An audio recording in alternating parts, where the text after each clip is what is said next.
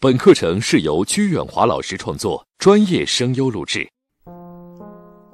各位听众朋友，大家好，我是邵聪。今天我们将学习第五节：如何顺势巧妙的夸人。当别人和你分享他的快乐的时候，你也应该做出恰当的反应。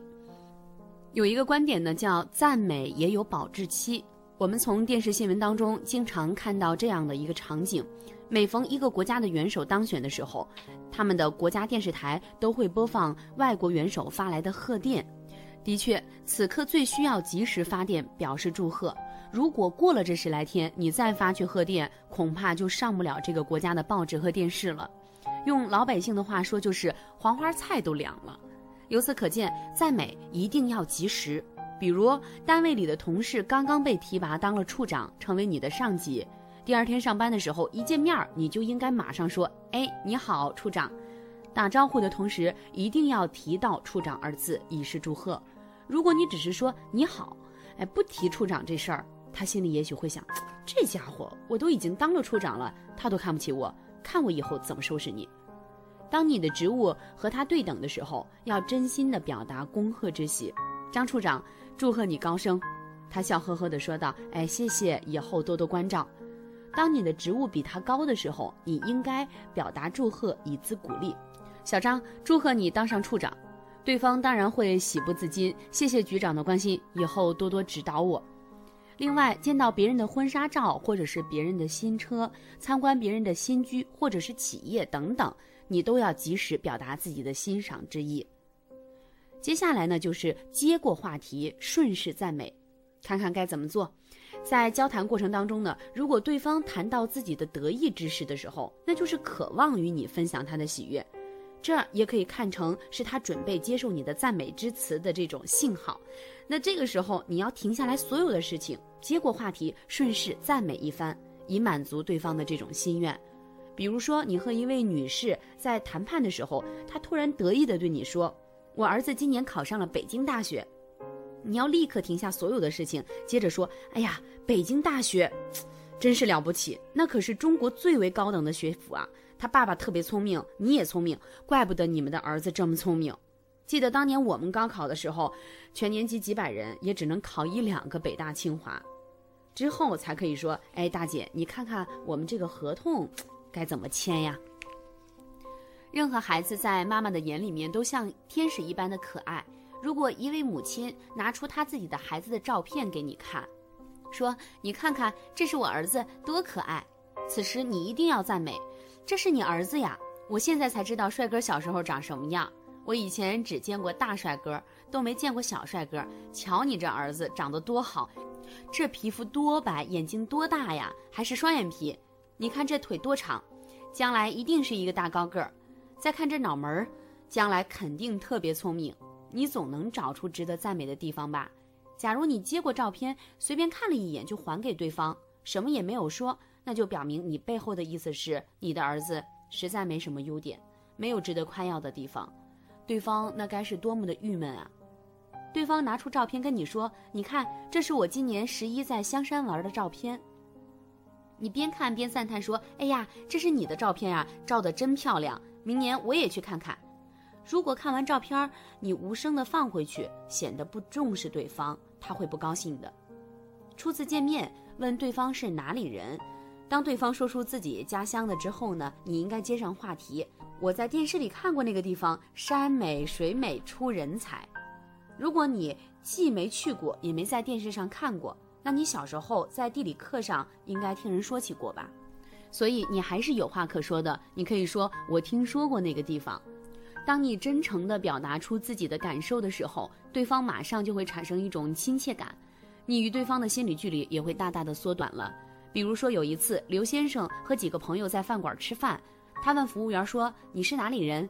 服务员说：“我是湖南的。”刘先生马上感叹道：“哦，那是伟人的诞生地，毛泽东的家乡。我去过韶山。”服务员听了很高兴，站在他旁边不走了。刘先生说：“吸烟需要一个打火机。”他一下子拿来了五个，一个人送一个，最后结账的时候还打了一个八折。如果你对他人一无所知，要真诚的赞美对方，的确不是一件容易的事儿。那么，你想不想掌握一种方法，在第一次拜访客户或者第一次交友的时候，就能给对方恰当的赞美。我来告诉你，有这样一种方法，那就是通过名片的内容来赞美对方。名片虽然小，你可别小看它，那上面写的内容是这个人到目前为止一生成就的写照，所以你绝不能显露出丝毫的不敬之意。看也不看，随手装兜里，显得不重视别人；也不能一边在手里玩弄的名片，一边跟他说话，轻视人家；更不能拿着名片在办公室的桌上边敲边说，这都是对那个人的不尊重。那正确做法是什么呢？认真的去看看名片上的内容，显示出极大的兴趣，给予恰当的赞美。名片是一个人的简历，所以对名片的内容的重视，就是对人的重视。那么我们应该如何从名片入手，给予对方恰当好处的赞美呢？可以从以下三个方面来考虑。第一个就是看名字，赞美别人关键要真诚，也就是说要有理有据。他确实是身材苗条，我们才可以说好身材好；他眼睛长得美，我们才能说眼睛漂亮；他确实是个子高，长得人又英俊，我们才说他是又酷又帅。然而，这些显而易见的优点，多数情况下是可遇不可求的。如果对方外在没有什么显著的优势的时候，很多人往往会感到茫然，不知道该如何赞美。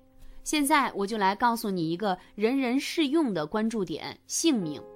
姓名每个人都有，而且一般情况下，其父母在起名的时候也是费了一番的心思。也就是说，名字是有讲头的。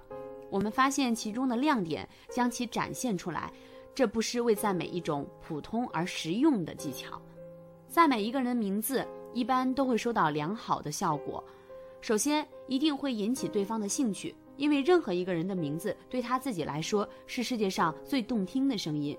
名字是通往一个人心灵的钥匙，以名字为载体进行沟通，你们的谈话一定会在轻松而又愉快的气氛当中进行，后面的事情也就好办了。其次，以名字作为媒介，通过名字来赞美对方，既能体现出你的真诚，又能培养你发现美好事物的眼光。从简单的两三个字当中挖掘出闪光点，这需要你用心观察，富于联想，勤于总结。还要有丰富的知识作为储备。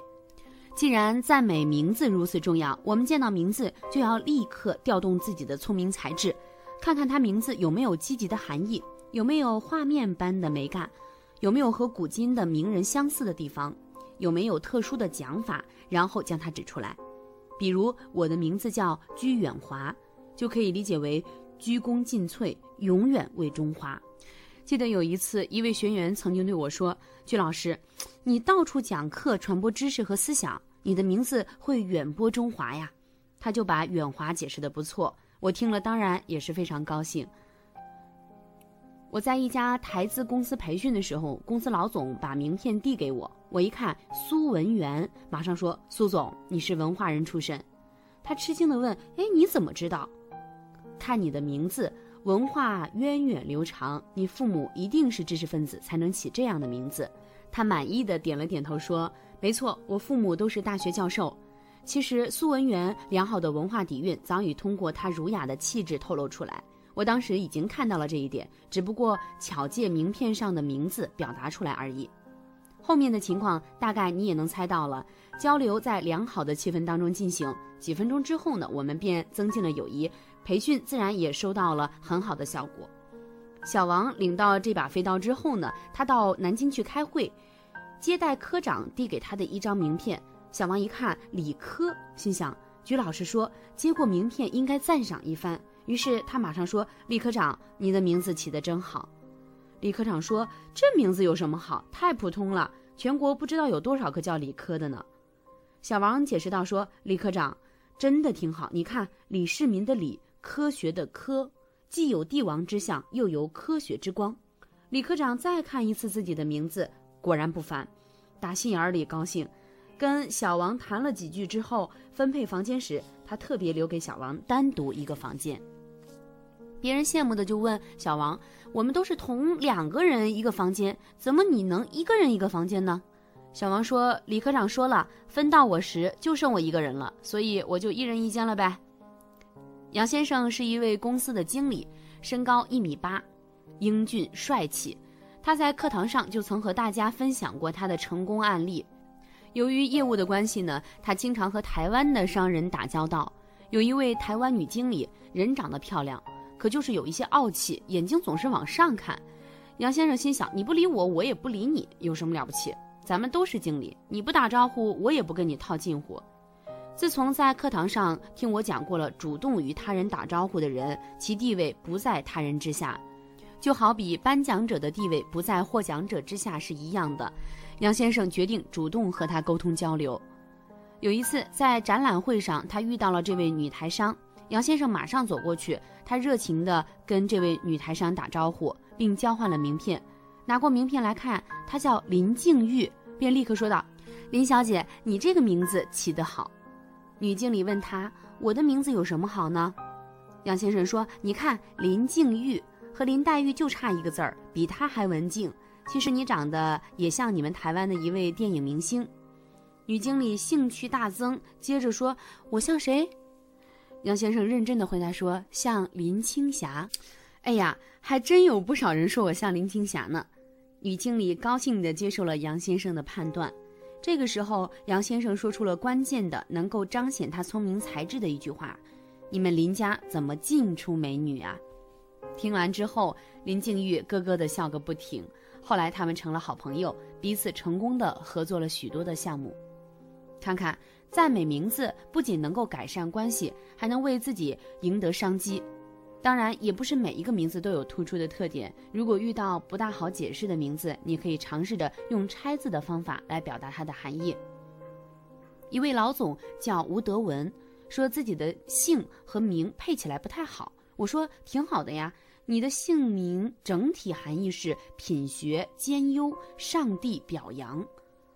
老总一听，果然不错，特别高兴，连忙道谢说：“谢谢鞠老师，我的名字总算找到好的解释了。”这里我将“无”拆成了“口”和“天”，意思是上天都开口为你说话，上帝表扬。如果他的名字当中有不认识的生僻字，这可是天赐良机，一定要问问他这个字怎么读，有什么含义，千万别装着认识，错过良好的赞美时机。他的名字他自己一定查过字典，这是我爷爷查《康熙字典》找的字儿，是美誉的意思。此时你可以趁机夸赞他是文化人出身。甚至稍微难一点的字儿呢，你也可以装作不认识，问一下怎么念，有什么含义，再夸他是文化人出身。